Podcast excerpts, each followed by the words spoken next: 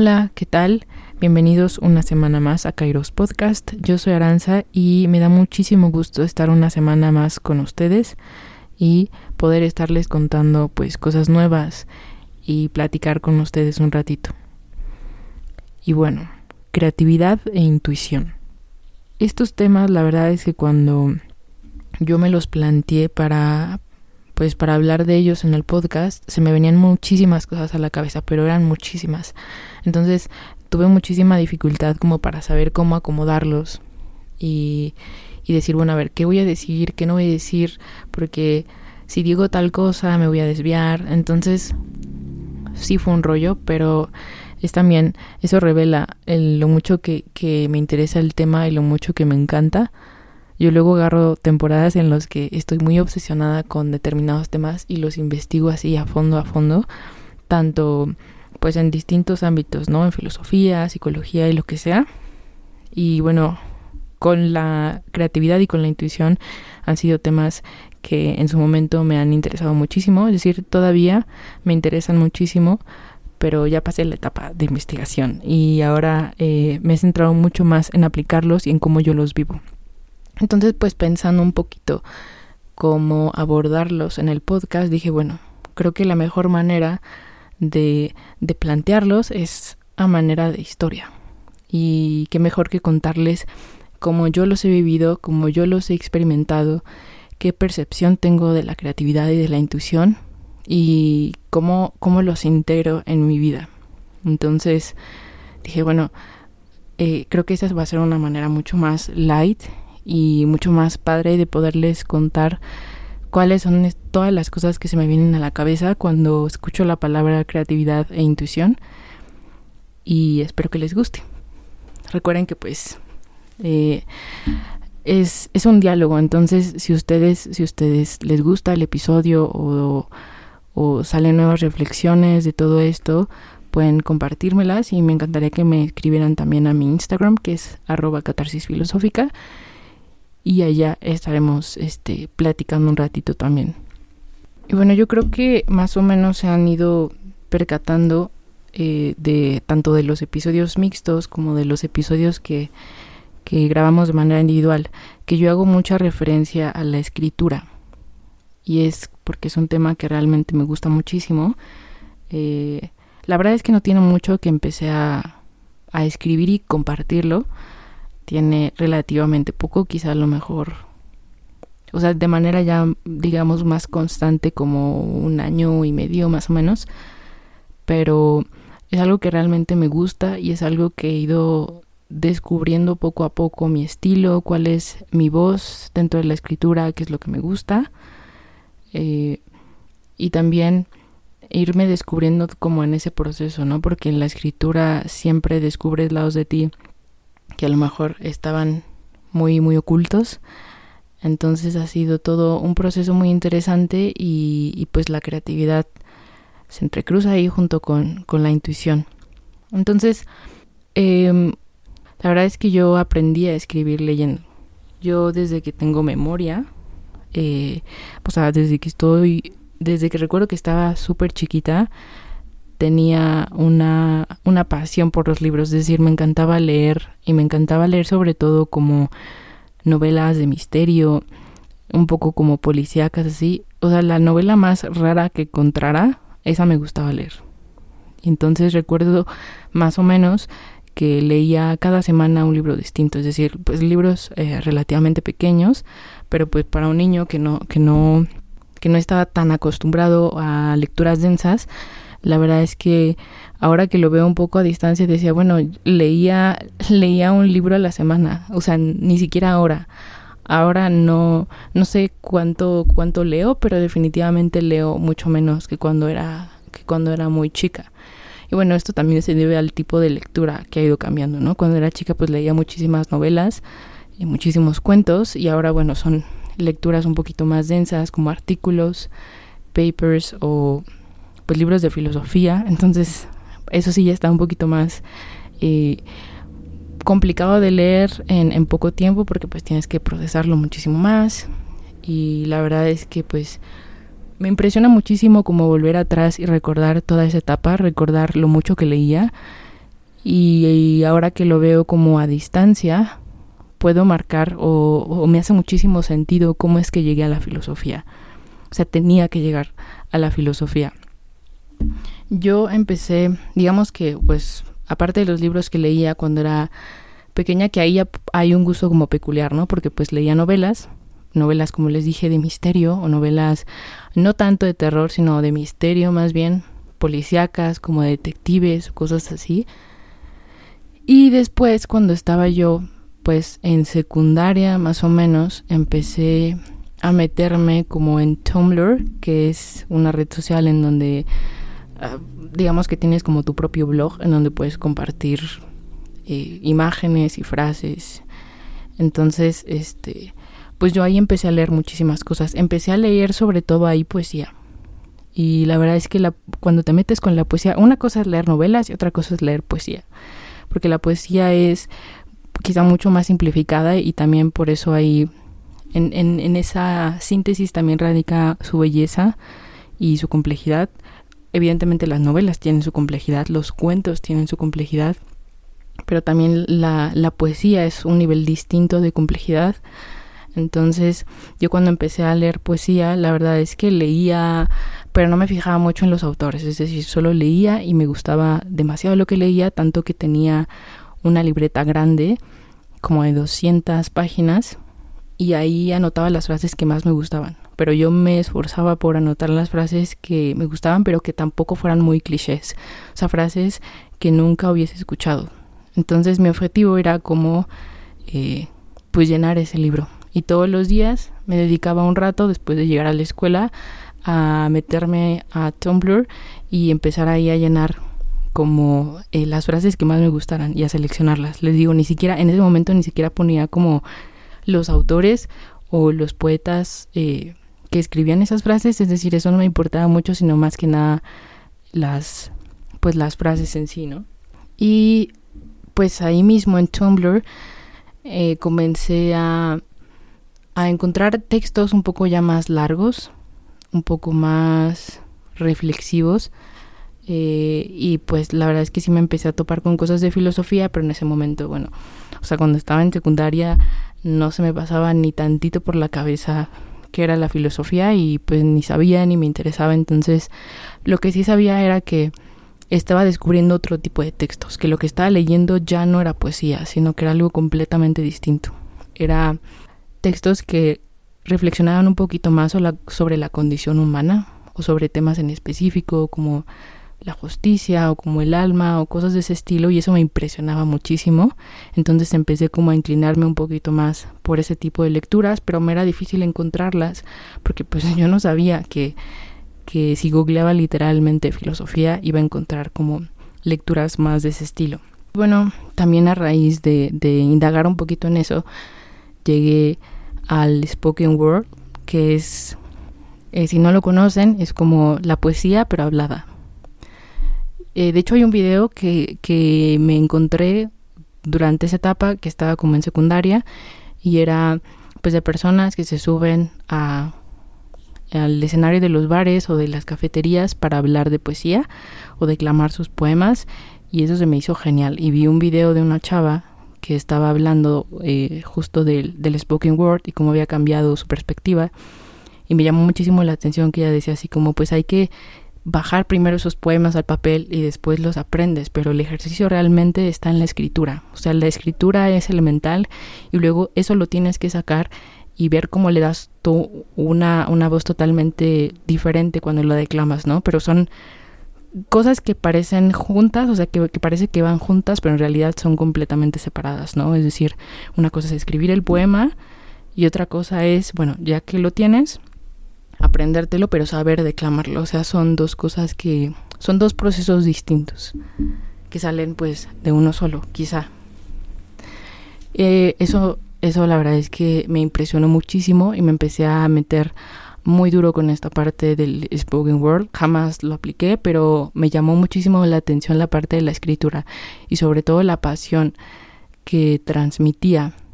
Eh, pues las personas con las que empecé a, buscar cosas de spoken word en YouTube, que en esa época pues no, no había muchas, estoy hablando como de a lo mejor unos unos seis años más o menos. Entonces no había muchísimo. La verdad es que después de ese tiempo quizá me metí un año a investigar y después de ese tiempo como que ya me desaparecí porque me fui por otra vía. No me he metido ahora como a ver pero pero sé que debió definitivamente de crecer toda esa parte del spoken word.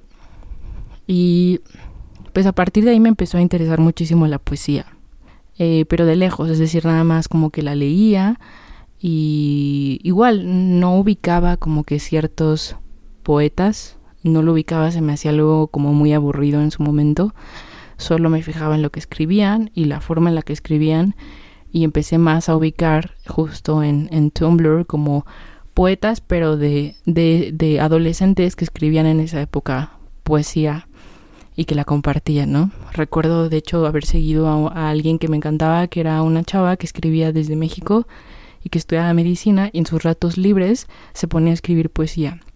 Y eso me encantaba porque yo decía, bueno, pareciera que la poesía es como solo un hobby de, de las personas a las que realmente les apasiona, pero no tenía como yo todo este contexto de personas, digamos, como más jóvenes que se dedicaran a eso y que vivieran exclusivamente de eso, ¿no? O sea, sabía que había un Benedetti o un Neruda o así, pero en realidad no, no, no me interesaba como mucho, pues, los poetas como que a lo mejor ya, ya en ese momento no, vivían, sino más la parte actual y estaba como mucho más enfocada en eso, pero igual me, me gustaba leer, me gustaba investigar, me gustaba ir leyendo poemas un poco más largos o de otros estilos, pero en realidad nunca, nunca me animé como tal a escribir. De hecho, ni se me pasaba por la cabeza que pudiera hacerlo. Solo disfrutaba leerlo porque algo que he disfrutado toda la vida es leer. Entonces, por mí más bien iba por esa parte.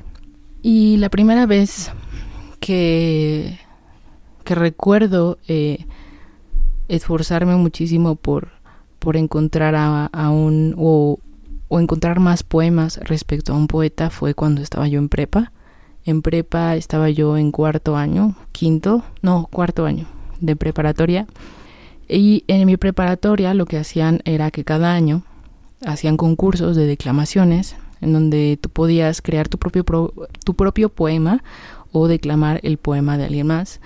Y entonces como a manera de práctica lo que hacían era pasarte a los distintos salones de preparatoria y tú eh, declamabas el poema para que practicaras para la gran final que era frente a, bueno, frente al rector, frente a maestros y digamos que ahí ya era lo mero bueno. Entonces me acuerdo muchísimo que este igual ahí seguía teniendo interés por la poesía, pero ya era menor, en realidad ya era muy poco.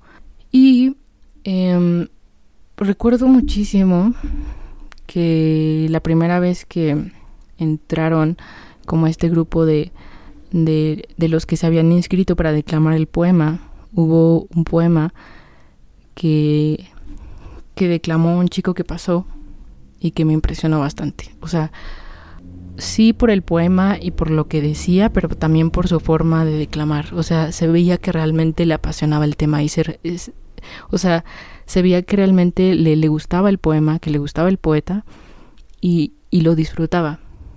Entonces me impresionó muchísimo verlo y pues solo lo escuché una vez, solo tuve oportunidad de escucharlo una vez y pues mi mente no puso atención este sobre quién era el poeta ni sobre cómo se llamaba el poema solo recordaba algunos versos, entonces sí fue después como de, ay, ¿por qué no, por qué no puse atención a quién lo escribió para que luego yo lo busque?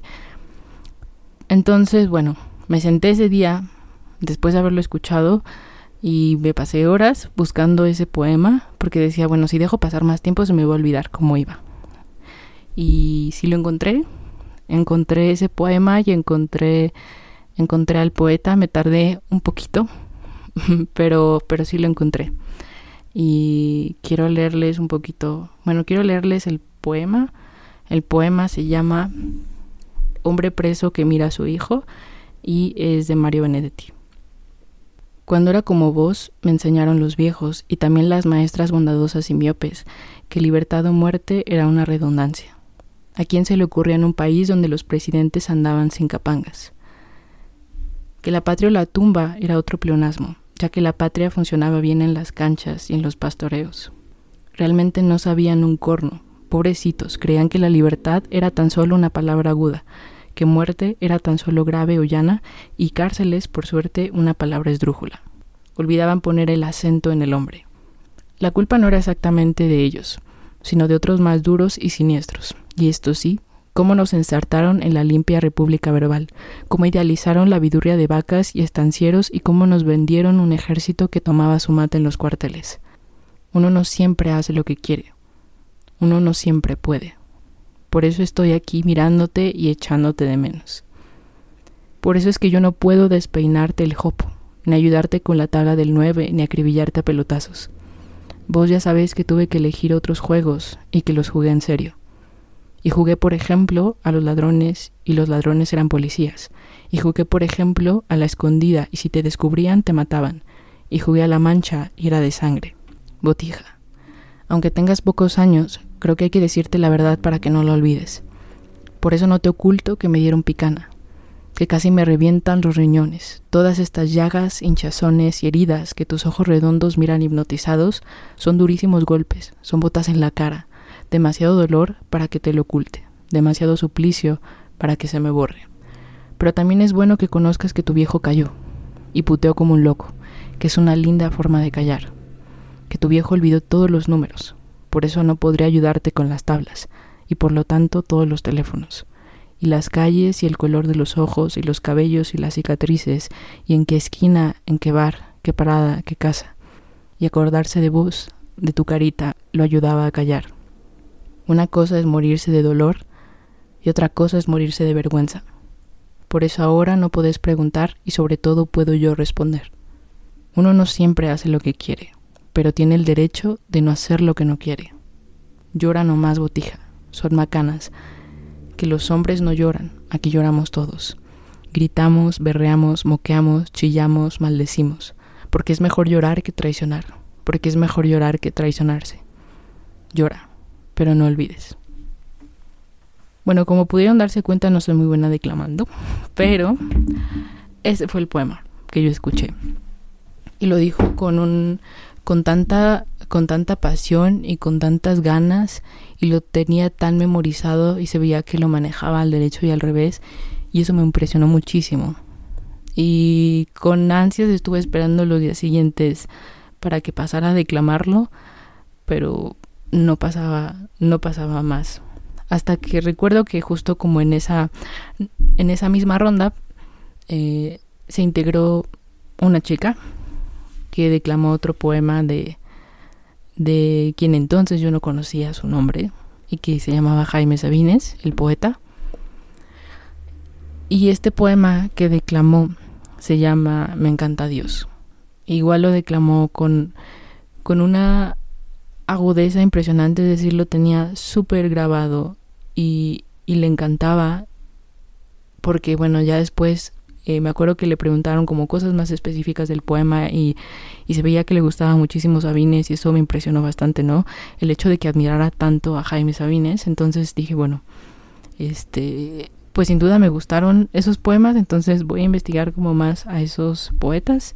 Pero la verdad es que al final me terminé metiendo muchísimo más con Sabines y, me encantó. O sea, ahora es uno de mis poetas favoritos me sé muchísimos de sus poemas porque pues los he leído un buen y, se me han quedado grabados más que nada porque pues los he leído bastante que por el hecho de que yo haya querido recordarlos. Pero me impresionó muchísimo porque sobre todo leyendo a, Jaime Sabines, yo decía, bueno, ¿cómo, ¿cómo pueden hablar de algo tan simple, algo tan cotidiano y convertirlo en algo súper súper complejo y súper hermoso, como si te estuvieran, como si te estuvieran vendiendo oro. Y pues la verdad es que sí es oro.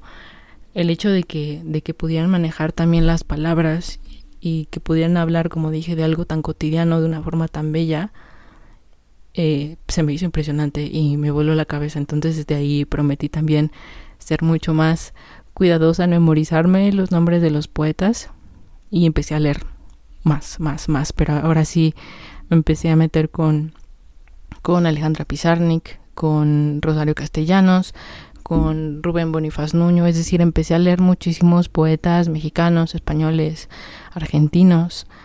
Eh, y pues sin duda uno de mis favoritos terminó siendo Jaime Sabines. De él me acuerdo mucho de, de un poema que se llama Entresuelo. Y va como, empieza justo como un ropero, un espejo, una silla. Y así empieza su poema. En realidad tiene muchísimos así. También tiene un poemario que se llama Tarumba. Y me acuerdo que batallé mucho con ese poemario porque Tarumba era un nombre que utilizaba pues en todos sus poemas, pero yo no sabía a qué se refería Tarumba hasta que pues como en duda le pregunté a mi profesor de literatura y le dije, oye, es que la verdad es que me gusta mucho este poemario de Tarumba, pero no sé qué es Tarumba. Y me dijo, pues es que Tarumba puede ser cualquier cosa. Y, y, uno lee diferente los poemas así. Entonces, ya leyendo con esa perspectiva de Tarumba puede ser cualquier cosa, el, el poemario pues fue impresionante porque le dio un, un, un, vuelco totalmente a mi forma de comprender a Sabines y a mi forma de percibir también la poesía, ¿no? Pues la poesía puede ser cualquier cosa y los poetas juegan con las palabras. Entonces eso me impresionó muchísimo, muchísimo, muchísimo, muchísimo y empezó a definir un poquito más las cosas que me gustaban de la poesía, de la literatura. Pero ahí nuevamente jamás me planteaba eh, escribir algo así, o sea, escribir poemas, porque ni siquiera se me pasaba por la cabeza. No fue hasta que pasé a sexto de prepa que en mi escuela empezaron a hacer como unos eventos en los que hablaban de filosofía y eran los hacían como una vez al año, pero este pues eran como tres eventos que cabían en un mes esos eventos eran en la tarde y pues yo iba a preparatoria en el horario de la mañana y pues mi intención era eran eventos de filosofía. Ahí yo ya empezaba a tener un poquito más interés por la filosofía, entonces los eventos eran en la tarde, yo iba a la preparatoria en la mañana y pues tenía todo ese espacio de la tarde, entonces no sabía qué, qué hacer, qué llenar con ese espacio. Así que pues un día me fui como a una cafetería que estaba por ahí cerca y me acuerdo que estaba yo tratando de recordar un poema. No me acordaba cómo, cómo iba. Era de Jaime Sabines y lo empecé a escribir. Como que empecé a transcribirlo de las cosas que me acordaba. Pero luego llegó un punto en el que mientras escribía me da... Yo sabía que estaba inventando cosas porque pues e-, era un poema bastante largo y no... No este no podía recordar todas las palabras que utilizaba y luego solita fue como, ay, pues escucharía también bien con esta palabra y le iba yo agregando cosas. Y de ahí eh, lo hacía todos los días, es decir, esos eventos permanecían durante tres semanas y entonces yo todos los días salía, iba a la cafetería, comía y hacía ese ejercicio hasta que de ahí empezaron a salir eh, pues uno de, de mis primeros poemas que es al que uno de los primeros que subí a internet, que se llama este qué estupidez tratar de sobrevivirme en ti. Es decir, después de eso hubo muchísimos que los tengo por ahí, algunos ya no, porque los literalmente los anotaba en servilletas. Y hay algunos que pues se quedaron, otros que no, y a veces pues yo escribía cosas y no me gustaban y las tiraba. Después ya aprendí que bueno, esa no es la mejor opción porque luego este eh, pues escribes cosas y en su momento no te gustan, pero es útil guardarlas y leerlas al día siguiente o en dos o tres días y regresar a ellas y pensar, bueno, leerlas, analizarlas y pensar qué cosas les puedes cambiar, ¿no? Cómo lo puedes ir puliendo. Entonces, pues de esas primeras veces de preparatoria salió ese poema que igual les voy a dejar el link abajo por si quieren leerlo. Eh, fue uno de los poemas que realmente me gustaron. Yo diría que es el primero. En realidad hay muchos atrás, pero como les digo, los tengo y ahora los leo y digo, ah, no, están muy feos. Este, pero pues todos esos poemas son los que me sirvieron para para ir como también perfeccionando esta parte de, escribir. Y después de eso se me hizo un hábito, es decir, o sea, después de eso ya ya tenía un cuaderno en donde ya no escribía frases que encontraba en Tumblr, sino eran frases que yo sacaba mías. Y eran frases que yo sabía que las, que las puedo escribir y que no necesariamente tenía que compartirlas. Eran frases que yo escribía y sabía que no necesariamente se tenían que quedar, pero era como una especie de catarsis. También por eso creo yo que la escritura es una especie de catarsis, es muy terapéutica y por eso también de ahí eh, mi newsletter de que le puse catarsis filosófica, porque al final yo veo también la filosofía como entrelazada a la escritura. O sea, son dos cosas que a mi parecer, eh, bueno, yo las ligo, no, no sé y no estoy segura de que todos lo hagan, pero creo que un filósofo pues sí siempre escribe y, yo veo la, la, la, filosofía también como una especie de catarsis y también la escritura. Entonces, pues empecé a escribir ahí muchísimas cosas y de ahí salieron muchísimos poemas. Pero igual, o sea, realmente escribí ese, ese poema que les, que les contaba y lo guardé. O sea, lo guardé como por mucho tiempo y lo publiqué hasta muchísimo después.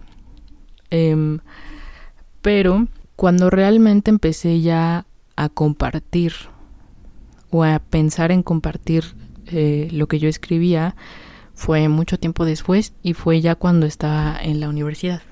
Recuerdo muchísimo que en primer semestre llevábamos eh, pues una materia que se llama metafísica y ahí eh, normalmente, bueno, por lo menos en, en, en mi caso, no nos pedían, no, no, te piden hacer exámenes como tal de filosofía, sino solo ensayos finales. Es decir, tú quieres trabajar un tema y lo que haces es realizar un, un trabajo de investigación en donde relacionas un tema, un concepto filosófico, lo que sea, y lo desarrollas.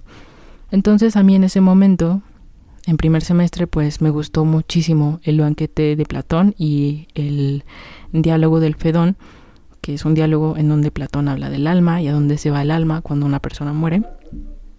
Y dije, bueno, voy a escribir un ensayo de esto y ya está. Y lo escribí y la verdad es que a mí me encantaba, o sea, me encantó hacerlo porque me encanta Platón, entonces disfruté muchísimo hacer eso, tuve que leer muchísimo y una vez que lo pasé al papel, eh, ahí ya me daba cuenta de que cuando escribía cosas me sentía muy bien. Es decir, me era como una especie de trance, ¿no? Es decir, podía escribir muchísimo tiempo y ni siquiera me daba cuenta.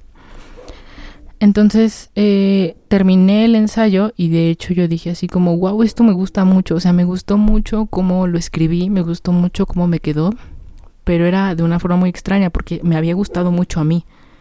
Pero en mi mente jamás se me pasó por la cabeza de escribo bien o, o sé que escribo bien. O sea, jamás, jamás. Era siempre como en esta percepción de a mí me gusta lo que escribo, a mí me gusta esto que estoy escribiendo y a mi parecer me, me, gusta, pero jamás lo pensaba como en escribiré bien o no escribiré bien, no, o sea, como que siempre era, este, pues esto que yo estoy escribiendo a mí me gusta.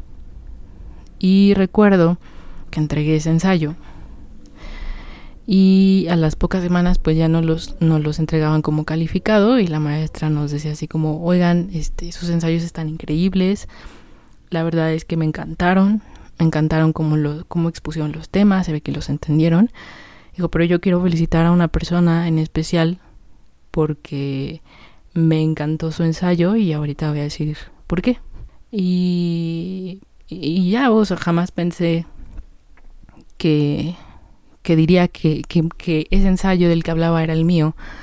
Y me dijo, este ensayo que escribiste no solo está bien hecho y, no solo comprendiste muy bien los temas, me dijo, también escribes hermoso. Y entonces eso eh, me hizo sentir muy extraña en su momento porque eh, pues yo jamás había, o sea, por mi cabeza jamás pasaba el hecho de que escribiera bien. Entonces ahí empecé también a ver cómo mi escritura con otros ojos. Y dije, bueno, ¿qué pasaría si yo compartiera todo esto con la gente? Y también los profesores a partir de ahí me empezaron a ubicar como esta alumna que escribe muy bien. Y era algo que me recalcaban muchísimo en, en, en, mis ensayos, ¿no? Es decir, no solo la parte de tienes buena redacción, tienes buena ortografía, sino en el hecho de decir eh, lo que escribiste y la forma en que lo escribiste fue muy bonito. Entonces, este, a partir de ahí como que empecé a, a tomarme más en serio la escritura, es decir, empecé a escribir de forma regular, pero igual no lo compartía, hasta que igual eh, no tiene muchos, en realidad hace como eh, este un año, le dio más o menos como un año, un año y medio. Eh, igual estaba platicando con, con, una maestra que me dio este hace algún tiempo y le compartía yo unos, unos ensayos que tenía, porque pues ella estaba como interesada en la filosofía y le compartí unos ensayos que tenía yo en donde pues abordaba como temas específicos, igual para que ella en esos temas que tuviera interés, pues a lo mejor yo le podría facilitar un poquito más una síntesis. Entonces se los empecé a pasar y pues esa profesora que tenía era, era bueno, es escritora. Entonces yo sabía que tenía gustos muy peculiares en la escritura y que tenía una forma de escribir también muy peculiar, muy compleja y que realmente le apasionaba el tema. Y cuando se los mandé, y ella lo revisó, me recuerdo que me lo devolvió y me dijo, por favor, tienes que escribir. O sea, me dijo, por favor, tienes que seguir escribiendo, o sea, no lo dejes porque escribes muy bien. Y ahí fue como otra vez el hecho de decir, mm, pues ya es como varias veces que, que, que me lo dicen.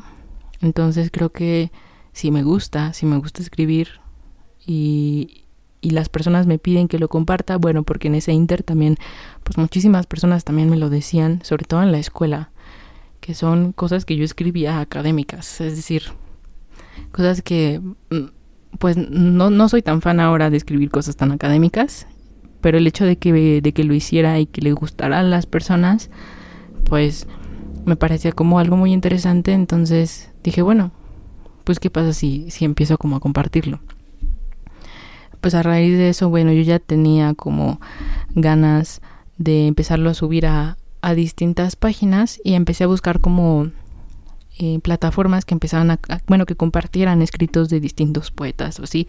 Y empecé a mandar mis, mis publicaciones y me las aprobaban y las subían. Y dije, wow, o sea, esto realmente se siente se siente bien, ¿no? O sea, también me escribía después de eso, pues, pues gente y me decía, oye, ¿sabes qué? Es que escribes, escribes muy bien, este, dame consejos de cómo puedo escribir yo, de cómo puedo eh, hacer tal cosa, de qué haces tú en tu proceso creativo. Y ahí me empecé a meter como más de lleno igual en la creatividad, porque empecé a investigar como cómo podía yo este, mejorar mi escritura. Y la clave también mucho está en el proceso creativo.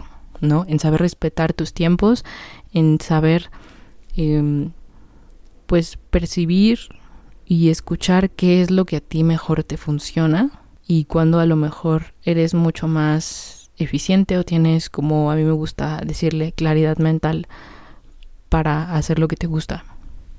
Y aquí un libro eh, fantástico y fundamental y que ya he hablado yo aquí en el podcast es El elemento el elemento de Ken Robinson, que breve pausa, si, si quieren tener ese libro yo lo tengo en PDF, entonces eh, pues escríbanme y se los, bueno, escríbanme a mi Instagram y se los comparto. Pues en ese libro habla del, de la creatividad, habla de muchísimas cosas, ¿no? Del sistema educativo, de la creatividad, pero me impresionó mucho el hecho de cómo la creatividad se puede manifestar de distintas formas y como la creatividad para cada quien es diferente. Es decir, todos en esencia somos creativos, pero cada persona lo manifiesta en o lo plasma en las cosas que le gustan, ¿no? Es decir, la creatividad no solo pertenece a algo artístico, no como una persona que escribe o como una persona que pinta o como una persona que dibuja, sino también, no sé, en, por ejemplo, en, en la en la arquitectura o a lo mejor en un contador o en una persona que trabaja en la bolsa. Es decir, la creatividad se desenvuelve en muchísimos ámbitos. No es algo que tenga exclusividad de acuerdo a, a las personas que se dedican a la parte artística. Entonces, pues a la par de eso la creatividad también va de la mano con el proceso creativo, ¿no? ¿Qué haces tú para estimular esa creatividad? Y pues yo también en la escritura fue un poco dándome cuenta, porque bueno, aprendí a escribir de distintas formas, es decir, aprendí a escribir en esta forma de poemas, ¿no? Eh, y aprendí a escribir también como un diario, como un journal, escribir todos los días cosas que me pasaban por la cabeza, em, como un diario, ¿no? Y otra forma que estoy aplicando ya más ahorita es escribir, pero mis sueños, ¿no? Entonces tengo una libreta que todos los días que me voy a, me voy a dormir, la tengo al lado de mí junto con una pluma y me levanto y apenas me levanto los escribo. Es curioso y te vas dando cuenta también pues de de que puedes recordar casi todo. Yo normalmente me acuerdo de, de mis sueños. Hay veces que me levanto y los tengo súper frescos y súper nítidos y así tal cual los paso a la hoja y los anoto. O hay días en que de verdad no me acuerdo de absolutamente nada. Pero solo es cuestión, en verdad, ni una sola vez me ha pasado que no recuerde. Hay días en que me levanto y no recuerdo absolutamente nada del sueño y entonces me empeño, me empeño en tratar de recordarlos y concentrarme y si lo logro y al final los termino escribiendo.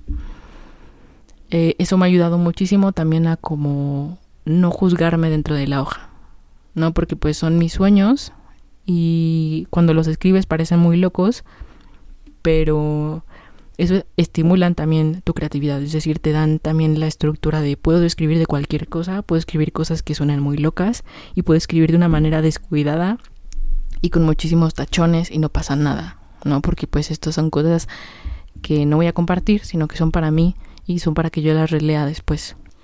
Eso y bueno, en la parte de los diarios también me he dado cuenta de palabras que repito constantemente, ¿no? Eh, las palabras que uso para describirme a mí misma y cómo esto influye en cómo me presento ante los demás o cómo me percibo yo ante los demás.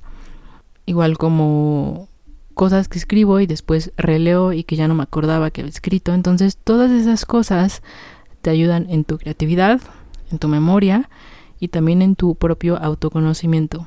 Hasta que empecé a darme cuenta igual con todo esto que la escritura se puede empalmar muy bien como algo terapéutico, ¿no? Digo, por algo también, este, hay personas que la usan exclusivamente como una terapia, ¿no? Como un proceso de sanación y yo creo que yo la he usado también en ese sentido muchísimo, pero fue un poco un accidente, ¿no? Empecé a escribir porque me gustaba y luego empecé a escribir porque decía, bueno, hoy quiero escribir, pero no quiero escribir como nada formal, nada que yo tenga la prisa de publicar, sino quiero escribir nada más. Y entonces agarré este hábito de escribir como si fuera un diario y me di cuenta de que tenía un poder impresionante en esta parte de la sanación.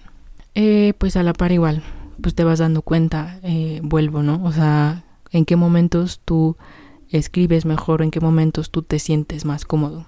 Yo sé que en la mañana tengo muchísima claridad mental, ¿no? En la mañana puedo escribir y escribir y escribir.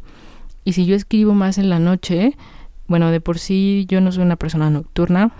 Eh, la verdad es que me cuesta muchísimo trabajo quedarme despierta en la tarde haciendo algo como pesado, ¿no? Algo que se requiera como mucho esfuerzo mental. Yo voy acomodando mi rutina en el día de tal manera que hasta en la noche quede lo menos pesado. Entonces en la noche me, me dedico o a escribir, pero pues algo muy light, ¿no? O este, o a leer. Y eso me he dado cuenta pues a raíz de la escritura. O luego ya sé cuando me vienen mejor las ideas. A veces no me gusta mucho este dormirme con mi teléfono al lado, pero sí he tenido que hacerlo porque luego en la noche, cuando estoy a punto de dormirme, así de que ya cerré los ojos, me vienen ideas a la cabeza de frases que se escucharían bien juntas o de palabras que puedo usar o de ideas o de personajes que puedo eh, usar en mi escritura y entonces ahí es cuando agarro mi teléfono y anoto todas esas ideas en notas. No soy como muy especial de tener una app especial para eso, no. Es como en, en las notas del teléfono, ahí, ahí anoto todo, todas las ideas que voy teniendo. Eso o a veces también cuando, cuando normalmente cuando este, escucho música y camino, eso me ayuda muchísimo también a tener ideas. O a veces también ya sé que, por ejemplo, no sé, me propongo escribir un artículo de tal cosa para el viernes y hoy es lunes. Entonces, el lunes me dedico a hacer un research, a leer lo más que pueda de, de toda esa información, de, del tema del que quiero hablar. Entonces, ese día lo dedico a leer, leer, tampoco saturarme, pero leer del tema, sin anotar nada, sin tomar notas, simplemente leer, absorber información. Y entonces yo digo, ok, bueno, ya leí esto de lunes, entonces el resto de la semana mi mente solita va a ir creando ideas. Y así, tal cual, o sea, las estructuras que yo tengo para escribir, no las anoto, no hago un draft, no, o sea, yo las voy acomodando como solitas en mi cabeza y tengo buena memoria, entonces nada más como que me las voy grabando y cuando lo escribo, pues escribo así tal cual, borro muy pocas cosas en realidad, este, más que pues errores de, ortografía o, o, como dedazos que tengo, pero pues son porque ya, ya antes yo había formado como una estructura en mi mente. Y eso me ha dado como también pie a investigar un poco del proceso creativo de otras personas y realmente me interesa mucho el proceso creativo de otras personas. Ese es mi proceso creativo más o menos, seguro se me están pasando cosas. Este, pero sí, es el hecho de, bueno, a qué hora me vienen las ideas más o menos, cuándo tengo más claridad mental, y qué día, qué hora del día es más apta para mí escribir, ¿no? Este, qué tengo que hacer yo para generar nuevas ideas. Y bueno, pues hay días, evidentemente, como, como los tenemos todos, en los que me levanto y parece como si las palabras y frases golpearan mi cabeza como diciendo, bájalas a papel, bájalas a papel y lo hago y hay días en que no se me ocurre absolutamente nada, ¿no? En, las que me es muy difícil sacar una o dos palabras. Y ahí también he aprendido que en esos días eh, pues es escribir y ir en busca de la inspiración. Y la inspiración en un momento del proceso te llega y hay veces en que no te llega pero ya escribiste algo y ese texto lo puedes retomar para después y sacar nuevas ideas para escribir. Entonces, pues a mí me ha funcionado eso y creo yo que una vez que descubres tu proceso creativo, en mi caso también empiezas a descubrir a la par tu intuición. Porque a veces es, escribes, te sientas a escribir y dices, mm, esto que estoy escribiendo no me gusta, ¿no? O esto que estoy leyendo incluso no me gusta. Hay personas que dicen, no, pero ya lo empecé, entonces tengo que terminar de leerlo. Y yo en eso sí soy muy tajante. Es como, ya lo empecé, no me gusta, pues ni modo. Y cierro el libro y paso a otra cosa, ¿no? O empiezo a escribir algo y digo, mm, esto que estoy escribiendo no me gusta, no le hallo forma. Y entonces igual agarro la hoja, la rompo, la tiro y empiezo otra vez, ¿no? Entonces es este decir, pues si esto que estoy escribiendo no me gusta y lo estoy sintiendo, estoy sintiendo que no me gusta esto, pues no pasa nada. O sea, paso a otra cosa. O si siento que ese no es el momento de escribir y yo me estoy forzando a hacerlo, también igual no lo hago porque siento que, que voy a terminar o que eso puede desembocar en que termine ligando la escritura con algo que es a veces no muy placentero. Y no me gustaría porque disfruto mucho escribir, entonces soy muy cuidadosa en ese aspecto. Entonces cuando te vas escuchando a ti mismo y cuando vas escuchando tu proceso creativo, también la intuición sale a flote. Me parece que esas dos cosas, creatividad e intuición, van muy de la mano. Eh, pues eh, la intuición también es un tema que, que a mí me encanta y que yo lo vivo de esa forma, especialmente en la escritura, pero en la escritura que es como más personal, ¿no? En la escritura que, que yo me siento todas las noches escribir lo que me pasó en el día, ahí empiezo a ver mis emociones, ahí empiezo a palpar mis sentimientos y a y a darme cuenta qué era lo que pasaba por mi cabeza en ese momento, pero no para juzgarme, sino para decir, ok, esto pasó, lo puedo ver a distancia, literalmente, ¿no? Porque pues está plasmado en una hoja de papel, pero yo puedo verlo a distancia y de esto que me pertenece y que no. Y de ahí empieza también a, aflorar, ¿no? De, bueno, a ver, esto que yo sentía, a lo mejor era porque en su momento estaba muy enojada pero ahora no. O esto, ¿qué pasa con este pensamiento? ¿Es mío o no? Y ahí es donde te guía tu intuición. Entonces creo que la intuición está ahí, la intuición está en las hojas de papel, igual que la creatividad, en mi caso. pero eh, pues a ti te gusta cocinar, ¿no? Si a ti te gusta dibujar, si a ti te gusta tocar algún instrumento, la intuición está ahí y la creatividad también. A lo mejor no les has puesto ese nombre. Hay personas que llaman a la intuición instinto. Em, entonces, pero, pero siempre sale ahí, ¿no? Siempre en el proceso creativo sale la intuición. A veces no la vemos, a veces no le ponemos ese nombre, pero sin duda van juntas. Y a partir de ahí, bueno, yo también he, este, luego escribo cosas y normalmente no, no, no las leo enseguida. Es decir, escribo mi diario normal y después de unos meses vuelvo a él y me doy cuenta del lugar en donde estaba hace un año o hace unos meses y es muy interesante ver qué hacías en ese momento, ¿no?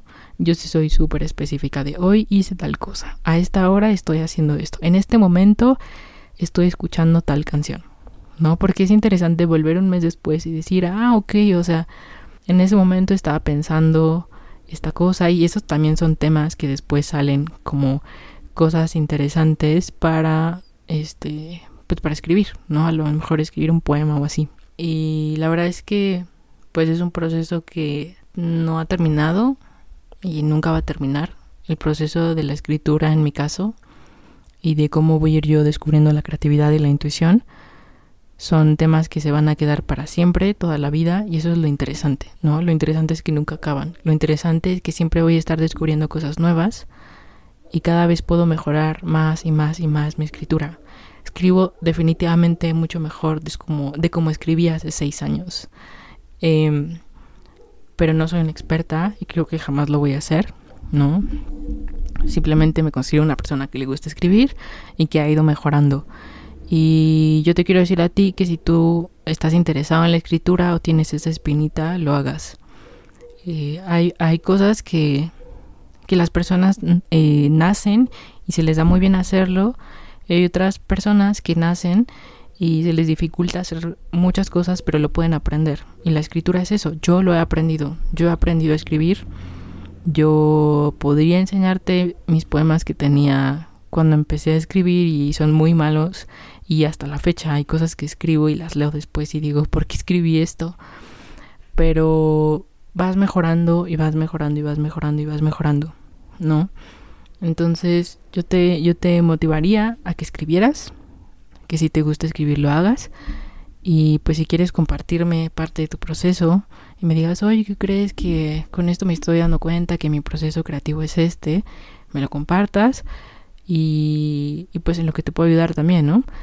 Puedes escribirme a mi Instagram y puedes este, platicar conmigo si te gusta escribir o si te gustó el episodio y a lo mejor tú ves la creatividad y la intuición en otro lado que no es la escritura. Igual sería muy bueno que platicáramos de eso.